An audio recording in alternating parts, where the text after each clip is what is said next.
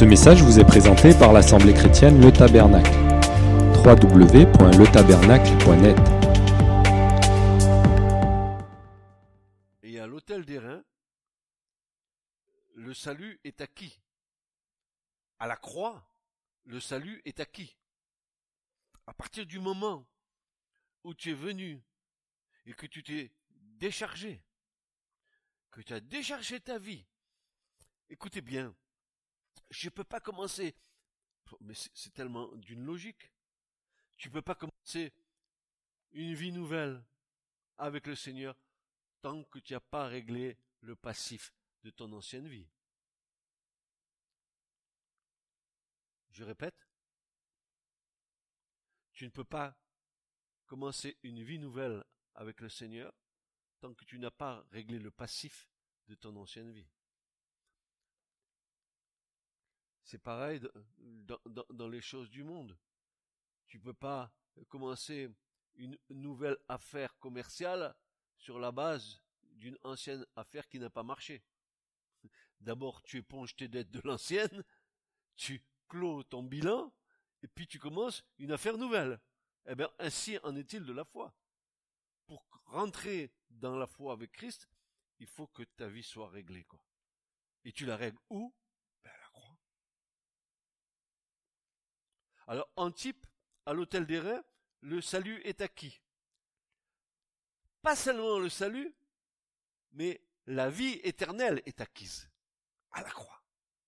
Celui qui croit en moi, dit Jésus, il a la vie éternelle. Amen. Et tu crois, tu t'es déchargé à la croix. Non seulement Jésus t'accorde le salut, et souvenez-vous que le salut, c'est un mot qui, a, qui a des directions différentes. Le salut comporte pour l'individu pas seulement le fait qu'il soit sauvé, n'est-ce pas, de la colère de Dieu qui va venir, mais aussi le salut va t'apporter la guérison, va t'apporter la restauration de ta vie. Le salut va te donner une dimension dans ta vie qui va complètement changer. Car le salut ne se borne pas à dire que je suis sauvé. Le salut aussi, il a cette dimension de restauration de l'individu. C'est pour ça que le verbe grec sozo en grec, il a il, a cette notion de sauver, mais aussi de guérir, de délivrer, de restaurer. C'est quelque chose de, fantastique, n'est-ce pas? De savoir que ce que Dieu fait est parfait. Il se, il se, il se contente pas de te donner le salut. je suis l'éternel ton Dieu qui restaure ton âme. Mais dites Amen. Il restaure ton âme je, suis celui qui te donne un avenir. Je, suis celui qui, qui fait tomber les liens de ta vie, s'il y a des liens dans ta vie. Je, suis celui aussi qui va purifier ta conscience afin que ta conscience ne t'accuse plus. Une, une, une, une, une, des, forces du sang de Jésus, c'est pas seulement te purifier de tes péchés et, de tes iniquités. Mais aussi le sang de Jésus purifie ta conscience de toutes les œuvres mortes. Vous savez, frères et sœurs, moi je vais vous dire une chose. Quand on est loin de Dieu, n'est-ce pas On a une conscience et on sait quand on fait bien ou quand on fait mal. Oui ou non? On n'a pas besoin d'avoir l'Esprit de Dieu pour savoir si on fait bien ou mal. Dieu nous a fait avec une conscience. Ok? Eh bien, quand tu viens à Christ, quand l'œuvre de la croix s'accomplit en toi, quand le sang de Jésus vient te lave et te purifie, il nous est dit que par l'Esprit éternel de Dieu, Dieu purifie nos consciences de toute œuvre morte. Ça veut dire ta conscience désormais ne t'accusera plus. Et c'est pour ça que Paul dira dans Romains 8, il va dire ceci au verset 1. Désormais, désormais, il n'y a plus aucune condamnation pour ceux qui sont en Jésus-Christ, qui marchent non selon la chair, mais selon l'Esprit de Dieu. Vous vous rendez compte? C'est pas un petit salut que Jésus nous accorde. C'est un grand salut. C'est pas une petite chose, hein?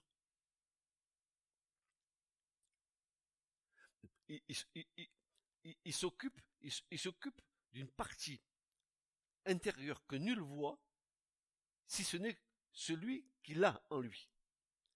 Quand tu, quand tu, quand as conscience, tu fais quelque chose qui va pas. Qu'est-ce que tu fais? Tu vas la faire taire. Tu vas l'enfouir. Et, et, et tu vas l'enfouir dans quoi? Dans ton subconscient. Allez. Là, tu rentres, tu te tais, ne parle pas. C'est mal, mais tais-toi.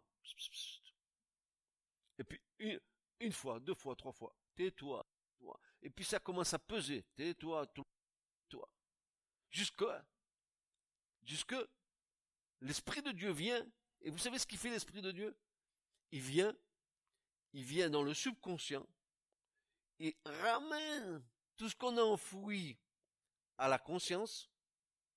Et là, il balaye, il purifie. Et désormais, tu ne te culpabilises plus parce qu'il y a deux choses qui n'existent plus quand tu es à Christ, deux choses qui sont irréversibles. Si tu es réellement passé par la croix, il y a deux choses qui n'existent plus chez l'enfant de Dieu. La condamnation et la culpabilité n'existent plus. Fini. J'ai été lavé de mon péché.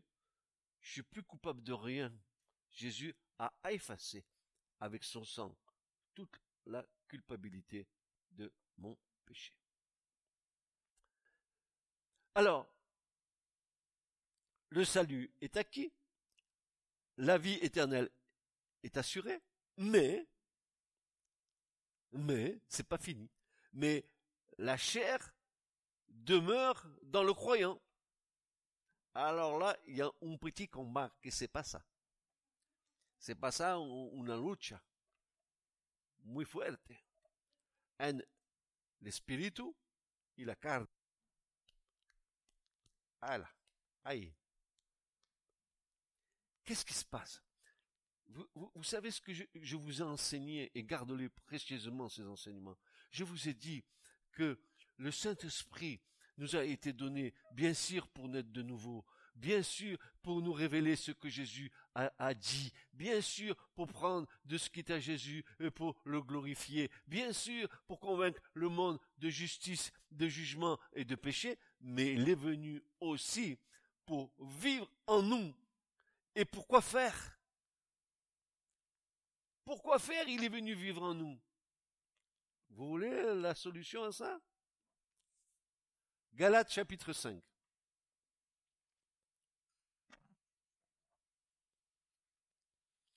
Et c'est toute la grâce d'avoir reçu le Saint-Esprit à la nouvelle naissance. Regardez bien. Galates 5 à partir du verset 16. Voilà une des raisons fondamentales pour laquelle l'Esprit nous a été donné. Galates 5 verset 16, il nous est dit ceci, c'est Paul qui le dit, mais je dis, marchez par l'esprit et vous n'accomplirez point la convoitise de la chair. Marchez par l'esprit, vous n'accomplirez point la convoitise de la chair. Car la chair convoite contre l'esprit et l'esprit contre la chair, et ces choses sont opposées l'une à l'autre, afin que vous ne pratiquiez pas les choses que vous voudriez. Mais si vous êtes conduit par l'esprit, vous n'êtes pas sous la loi. Dis donc, merci Saint-Esprit de vivre en moi. Parce que chaque fois que ma chair commence à remuer un peu euh, euh, la queue, qu'elle commence à s'agiter parce que elle commence à être euh, dans la convoitise, l'esprit est là. Ce qu'est l'esprit, c'est exactement cette espèce de signal qu'il y a sur les ambulances, bleu, bleu, bleu, qui tourne comme ça, l'esprit est en train de dire, Artung, Artung, attention, tu prends le mauvais chemin. Et l'esprit t'aide à combattre les désirs de ta chair. C'est pour ça que Paul dit, soyez toujours remplis du Saint-Esprit. Plus tu es rempli de l'Esprit, et plus ta chair, elle est sous tes pieds. Tu la domines. N'est-ce pas une belle clé, ça?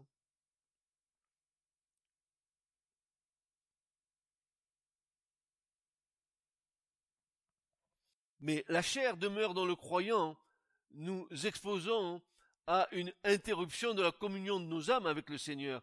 Or, le croyant, euh, l'adorateur représenté ici par le sacrificateur, est invité à rentrer dans le sanctuaire, à jouir de l'intimité de son âme avec le Seigneur, d'où la nécessité de la confession et de la purification de nos péchés.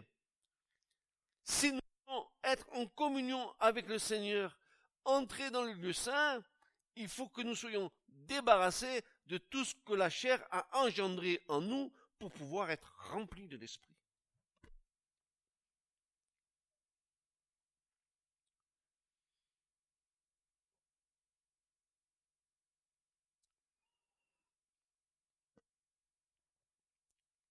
Et cela illustre l'exhortation faite en rapport avec la Sainte Seine du Seigneur, la communion, n'est-ce pas, le pain et le vin. Qu'est-ce que dit Paul? Mais que chacun s'éprouve soi-même. Nous devons nous éprouver nous-mêmes pour voir si nous sommes dans la foi. Nous devons nous éprouver nous-mêmes pour savoir si nous marchons dans les voies du Seigneur. Nous ne devons pas jouer une comédie dans laquelle nous venons, n'est-ce pas, dans une église, taper des mains ou chanter des cantiques, et à côté, à côté, faire des compromis. Qui trompez-vous? D'abord, vous vous trompez vous-même, et ensuite vous trompez Dieu. Mais est-ce qu'on trompe Dieu?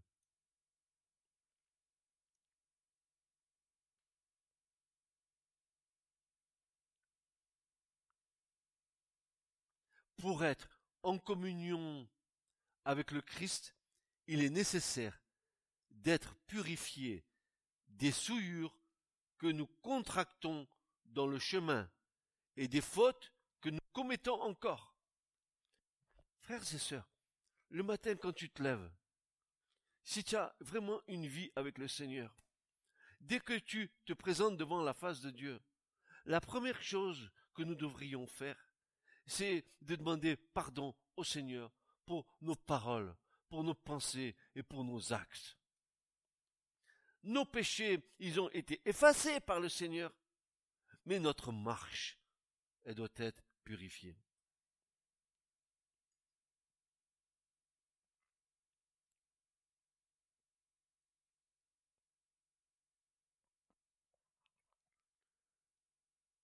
Notre communion est fragile avec le Seigneur. Mais notre position en lui, elle est assurée. C'est nous qui sommes fragiles, pas le Seigneur.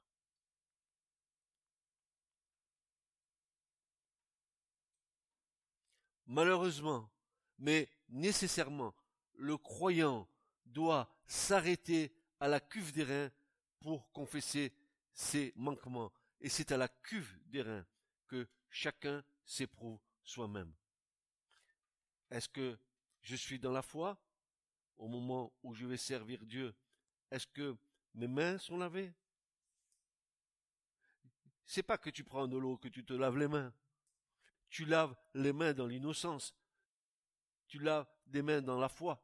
Tu laves ce qui, qui te sert à servir Dieu. Il faut que tu le présentes à Dieu et qui soit agréé de Dieu.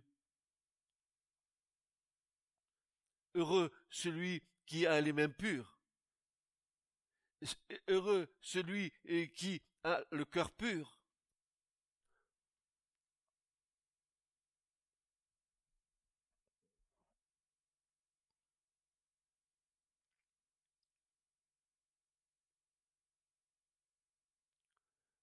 L'eau de la cuve était utilisée par les sacrificateurs pour ôter les souillures qui étaient contractées quotidiennement quand on a rangé les choses extérieures du tabernacle.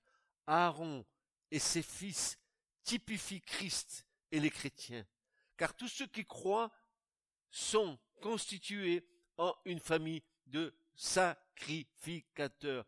Tous ceux qui croient, nous sommes une sainte sacrificature. Nous servons Dieu. Et nous devons, pour servir Dieu, avoir les mains pures. Le cœur pur.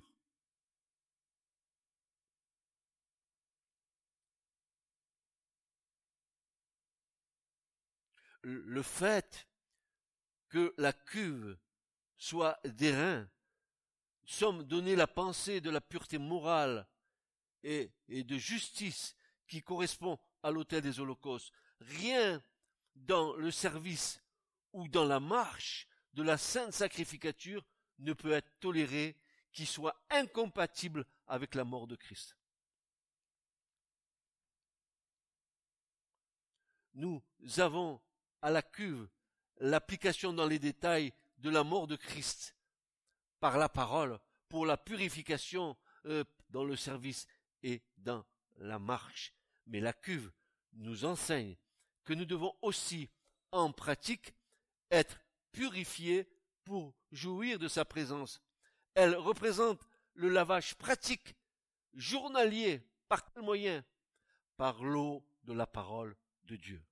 La parole de Dieu nous lave, nous purifie, ceux qui ne disent pas la parole de Dieu, ils sont, dans une grande détresse. Ils, ils pensent qu'ils sont peut-être suffisamment forts dans leur vie de chaque jour en tant qu'homme ou en tant que femme. Mais dans peu de temps, les atteindre.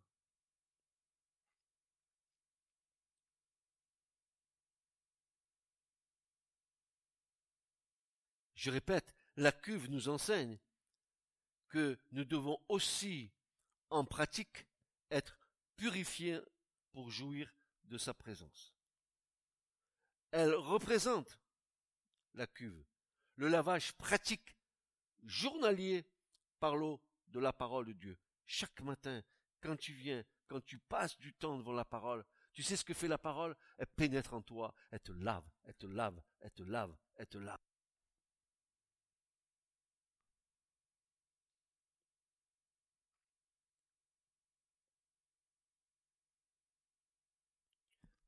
Souvenez-vous ce que Paul dira aux Corinthiens concernant Israël. Il disait, et ils buvèrent tous à un rocher, un rocher spirituel qui les suivait, et ce rocher, c'était le Christ. 1 Corinthiens 10. Et c'est exactement ça. Tu bois à la source qui est Christ. Vous vous rappelez, euh, mardi soir, je ne sais pas si vous étiez là mardi soir, quand, l'Esprit de Dieu euh, nous disait, mais, mais que qu'ils viennent et qu'ils boivent, qu'ils boivent.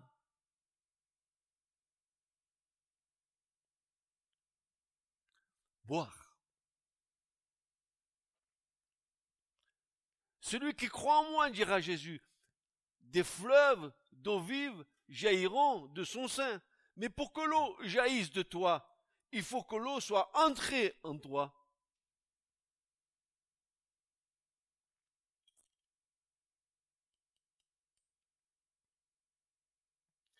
Et c'est ce que le palmiste désirait. Alors que dans son amour pour la maison de l'Éternel, le lieu où la gloire de l'Éternel habite, il déclare, le psalmiste, dans le psaume 26 et verset 6, il va déclarer ceci, je laverai mes mains dans l'innocence, et je ferai le tour de ton autel. Écoutez-moi bien ça. Vous vous rendez compte ce, que dit le psalmiste? Je laverai mes mains dans l'innocence et je ferai le tour de ton autel. Il ne peut pas faire le tour de l'autel. Tu ne peux pas faire le tour de la croix si auparavant tu n'as pas, pas été lavé dans ton innocence. Regardez ce qu'il dit. Je laverai mes mains dans l'innocence, je vais les purifier. Alors je peux tourner autour de l'autel, je peux tourner autour de la croix. C'est mon privilège.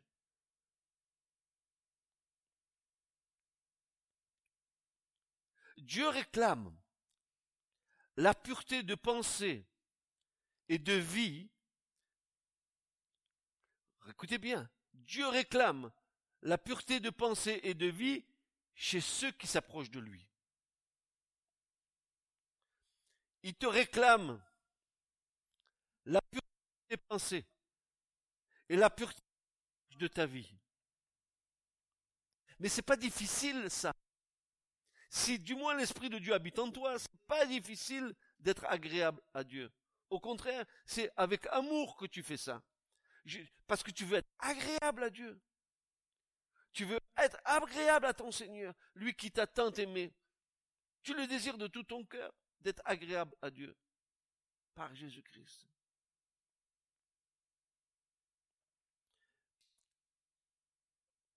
Rien dans le service ou dans la marche de la sainte sacrificature ne peut être toléré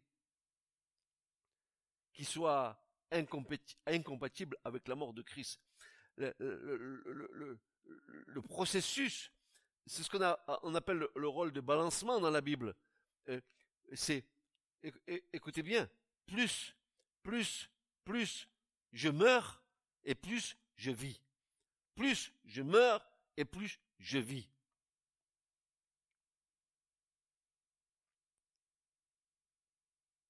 plus je meurs à moi-même, et plus je reçois la vie de Dieu. Vous vous rendez compte? C'est tellement puissant cette chose.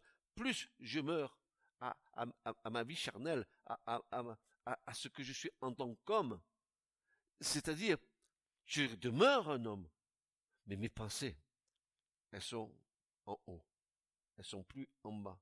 Je n'ai pas changé, je suis toujours le même, je m'appelle toujours Francis. J'ai toujours le même âge. Mais mes pensées, elles sont pas d'en bas. Mes pensées, elles sont d'en haut. Et comment que tu reconnais quelqu'un qui a les pensées qui sont en haut par rapport à celui qui a les pensées qui sont en bas? Jésus le dit, vous les reconnaîtrez aux fruits qu'ils portent.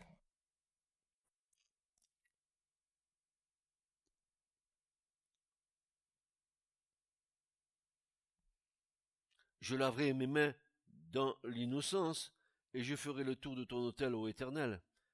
Dieu réclame la pureté de pensée et de vie chez ceux qui s'approchent de lui. Rappelons aussi les paroles de l'apôtre Paul qui dit, je veux donc que les hommes élèvent des mains saintes. 1 Timothée 2.8. Je veux donc que les hommes élèvent des mains saintes.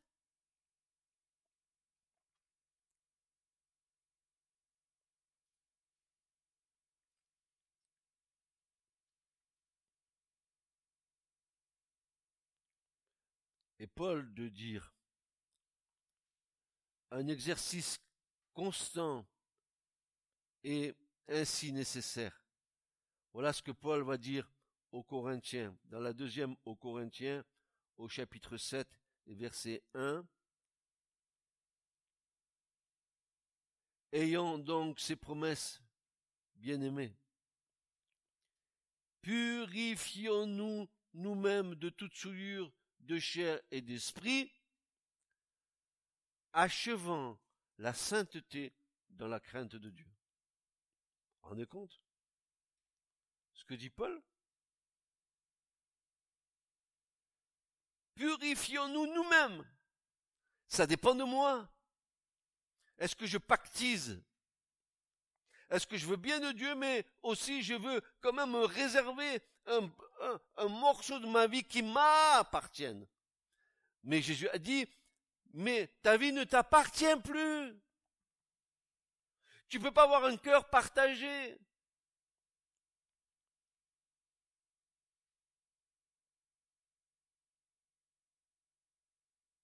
Le lavage à la cuve des reins est répétitif. C'est la purification pratique et journalière de notre marche. Des mains saintes sont celles qui, dans tout ce qu'elles ont touché ici-bas dans le chemin de la vie, l'ont fait en rapport avec Dieu. Voilà.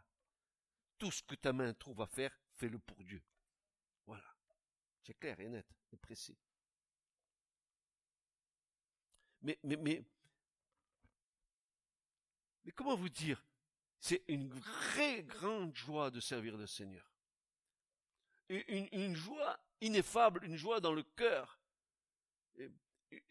Un feu que Dieu a allumé en toi, qui te pousse, qui te pousse à être agréable à Dieu.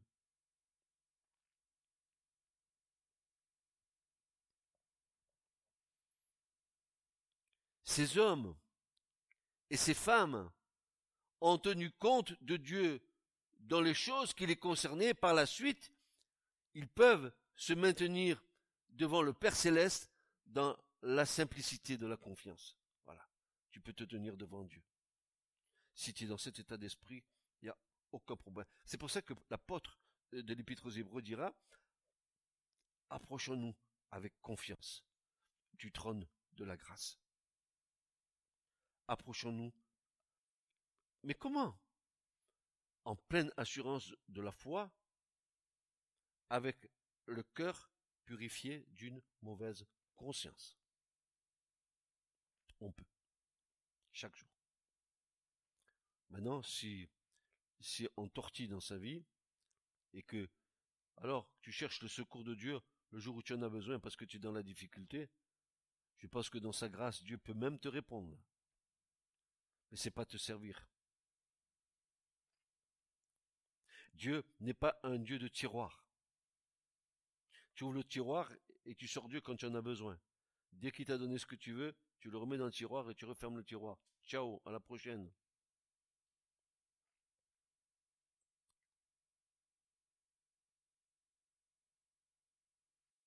Tout, tout ce qui peut occuper notre esprit.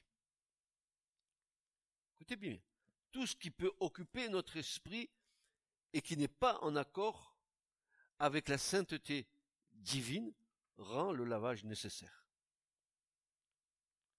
rend la purification nécessaire. Je répète, tout ce qui peut occuper notre esprit et qui n'est pas en accord avec la sainteté de Dieu, eh ben cette chose-là va rendre la purification nécessaire. Et tu viens devant Dieu et tu demandes pardon à Dieu. Et tu invoques sur ta vie. Tu sais que là, au moment où je te parle, pour ceux qui ont accepté Christ, vous êtes sur l'aspersion du sang de Jésus. Ça, c'est acquis. Mais ça, c'est une fois pour toutes, tous vos péchés ont été effacés. Seulement, nous marchons. Et, et, notre chair, si nous ne sommes pas remplis de l'esprit, notre chair peut nous jouer de mauvais tours. Il suffit que dans notre cœur, nous revenions avec repentance. Et disons, Seigneur, pardonne-moi. J'ai failli en cette chose Il est fidèle et juste pour te pardonner.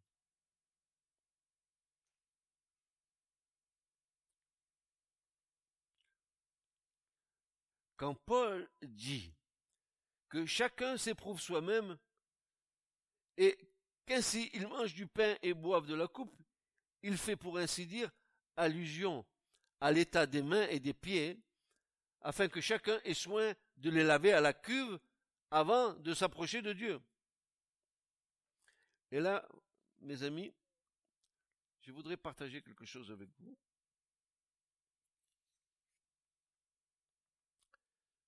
C'est, l'objet d'un partage que j'ai eu avec mon épouse et ma, et ma fille quand elle a été à la maison cette semaine. J'ai bien réfléchi à ça et j'ai essayé de, transmettre la pensée telle que, nous l'avons reçue. Euh, souvenez-vous ce que Christ a subi à la croix. Des clous dans ses mains. Et où? Et des clous dans ses pieds. L'empêcher devrait pour son père. Ce plan du diable a échoué. Il croyait que c'en était fini du service de Christ, qu'il ne pourrait jamais plus œuvrer. Quelle erreur. Souvenez-vous, huit jours après sa résurrection, la rencontre avec Thomas. Je vais vous lire le passage parce que ça vaut le coup de le lire. Qu'est-ce que Jésus va dire à Thomas qui dit, lui, parce que moi je ne l'ai pas vu, je ne crois pas. Et huit jours après, Jésus se présente à nouveau et Thomas est là. Voilà le dialogue de Jésus avec Thomas. Jean 20, versets 24 à 29. Voici ce que, euh, la scène telle qu'elle va se passer. Or, Jean 20, versets 24 à 29. Or, Thomas, l'un des douze, appelé Didyme, n'était pas avec eux quand Jésus vint. Les autres disciples donc lui dirent, Nous avons vu le Seigneur. Mais il leur dit, à moins que je ne vois en ses mains la marque des clous, et que je mette mon doigt dans la marque des clous, et que je ne mette ma main dans son côté, je ne le croirai point. Ce qui me faisait dire, quand je prêchais sur ce passage il y a, bien des années, je disais, mais si Thomas n'avait pas existé, il aurait fallu l'inventer. Parce qu'aujourd'hui, les gens, ils croient pas. Ils diront, si je vois pas, je crois pas.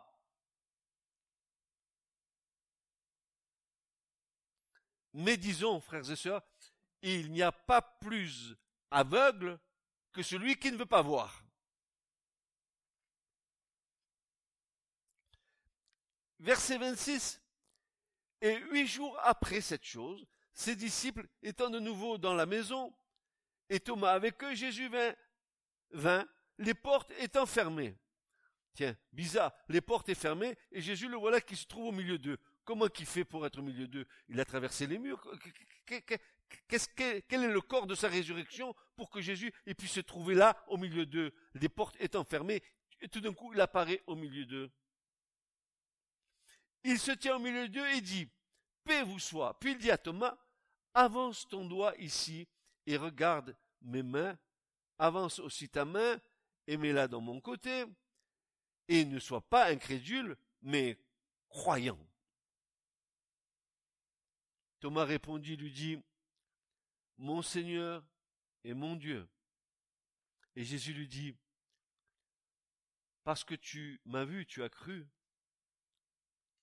Bienheureux ceux qui n'ont point vu et qui ont cru.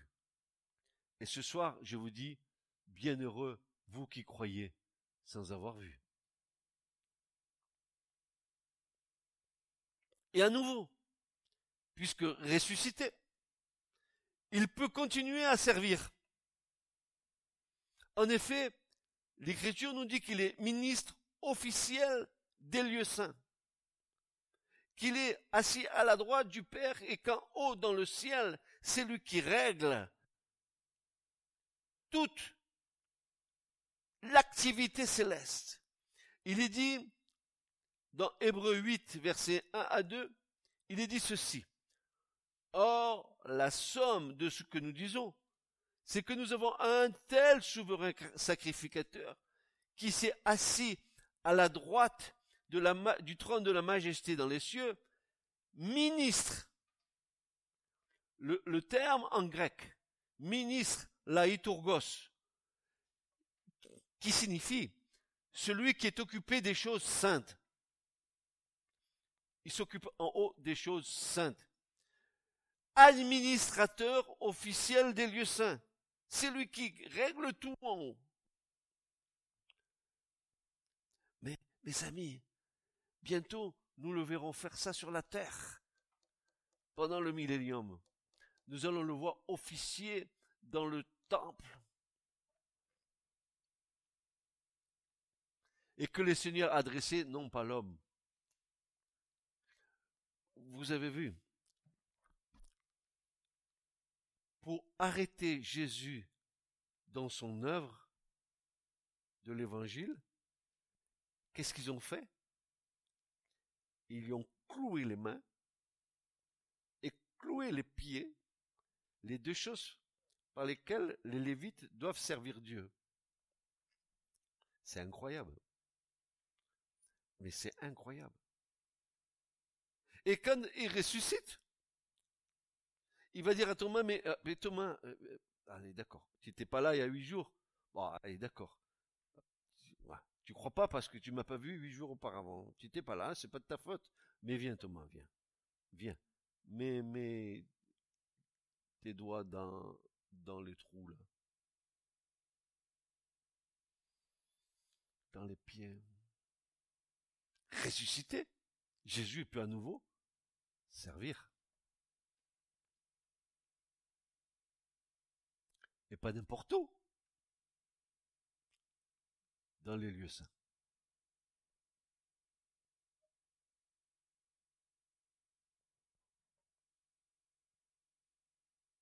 Alors la cuve, elle avait une autre caractéristique, c'est qu'elle était tapissée dans le fond de miroirs de femmes. Les femmes qui se regardent dans la glace pour s'épiler, pour voir si elles sont belles, avec des glaces, les miroirs. Et toute, toute la cuve était tapissée de, miroirs.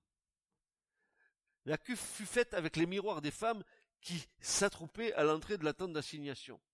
Voilà qui évoque le renoncement de soi, car le miroir est un élément important parmi les accessoires de beauté utilisés par les femmes. L'abaissement ou la mise de côté de soi sont requis de ceux qui veulent avoir affaire à Dieu.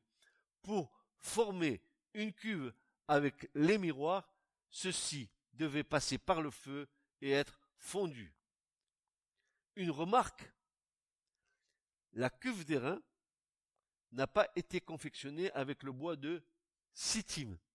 Ah, très intéressant. Pourquoi? Parce que la nature pécheresse, elle est à l'autel. Maintenant, tu as fait le pas de la foi.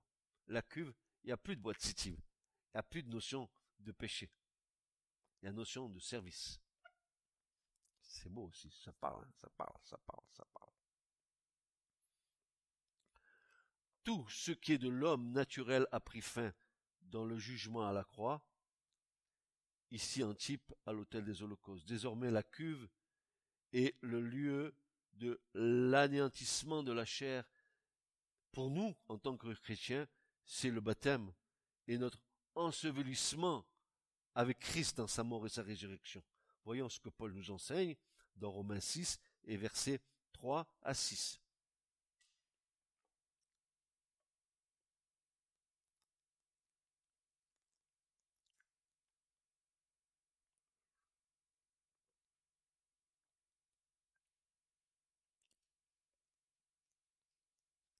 Voici ce que Paul déclare. Ignorez-vous que nous tous qui avons été baptisés pour le Christ, nous avons été baptisés pour sa mort. Nous avons donc été ensevelis avec lui par le baptême pour la mort, afin que comme Christ a été ressuscité d'entre les morts, par la gloire du Père, ainsi nous aussi, nous marchions en nouveauté de vie. Car si nous avons été identifiés avec lui dans la ressemblance de sa mort, nous le serons donc aussi dans la ressemblance de sa résurrection. Sachant ceci, que notre vieil homme a été crucifié avec lui, afin que le corps de péché soit annulé, pour que nous ne servions plus le péché.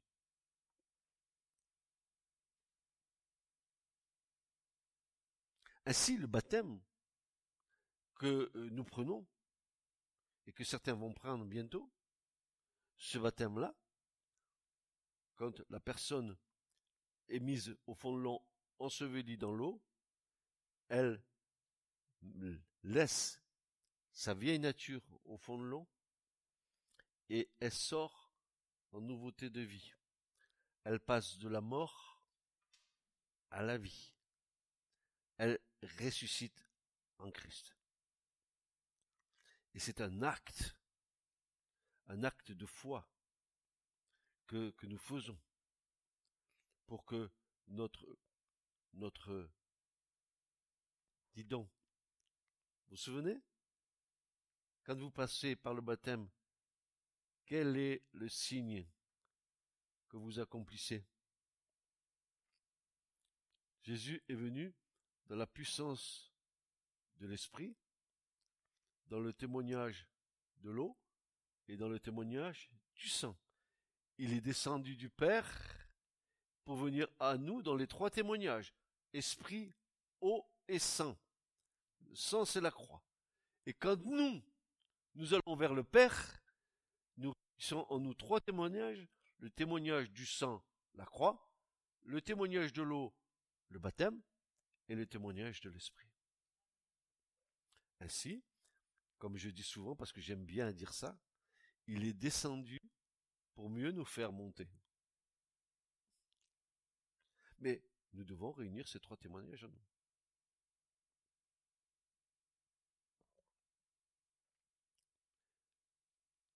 Devant Christ, la chair est incapable de se glorifier. Il est évident que l'âme goûte bien peu la présence d'un Dieu saint si la chair est glorifiée. Jacques emploie le miroir comme le symbole de la parole de Dieu. Et on va voir Jacques 1, versets 22 à 25.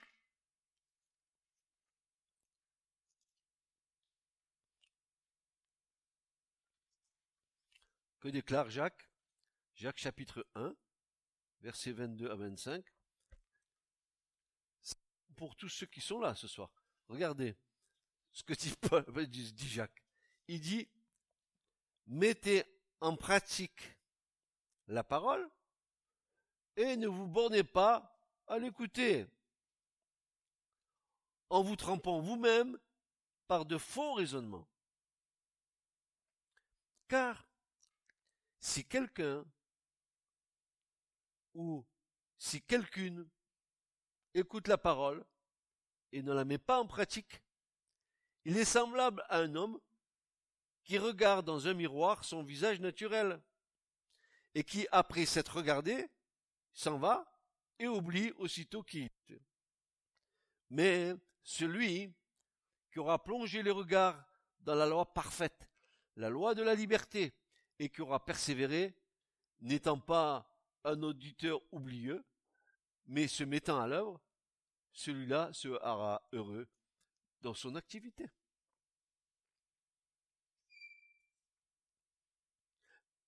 La parole montre fidèlement l'homme tel qu'il est quand il se regarde. Si nous nous laissons sonder par la parole, écoutez bien, si nous nous laissons sonder par la parole, chaque secret du cœur est exposé. Chaque motif impur est détecté. Chaque souillure dans la vie pratique est découverte telle que Dieu les voit. Je répète.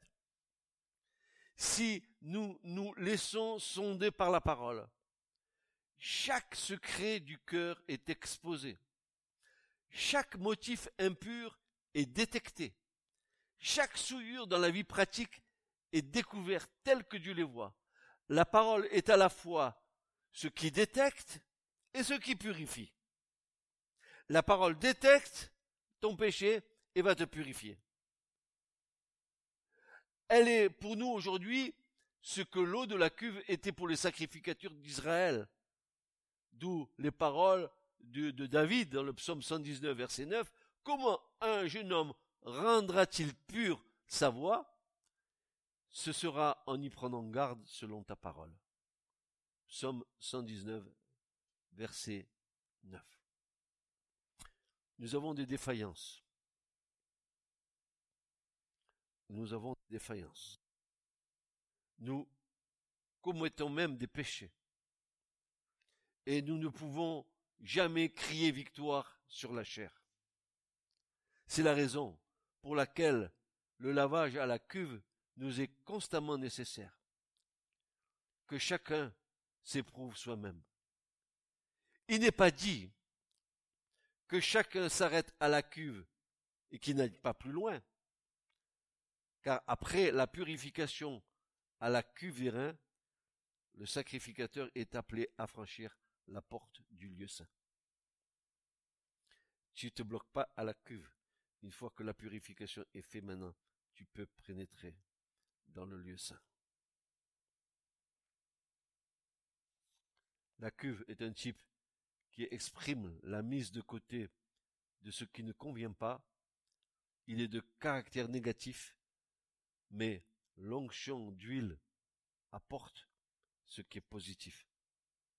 Et tu vas passer du négatif au positif en entrant dans le lieu saint. Amen. Telle est la cuve des Ce message vous a été présenté par l'Assemblée chrétienne Le Tabernacle. www.letabernacle.net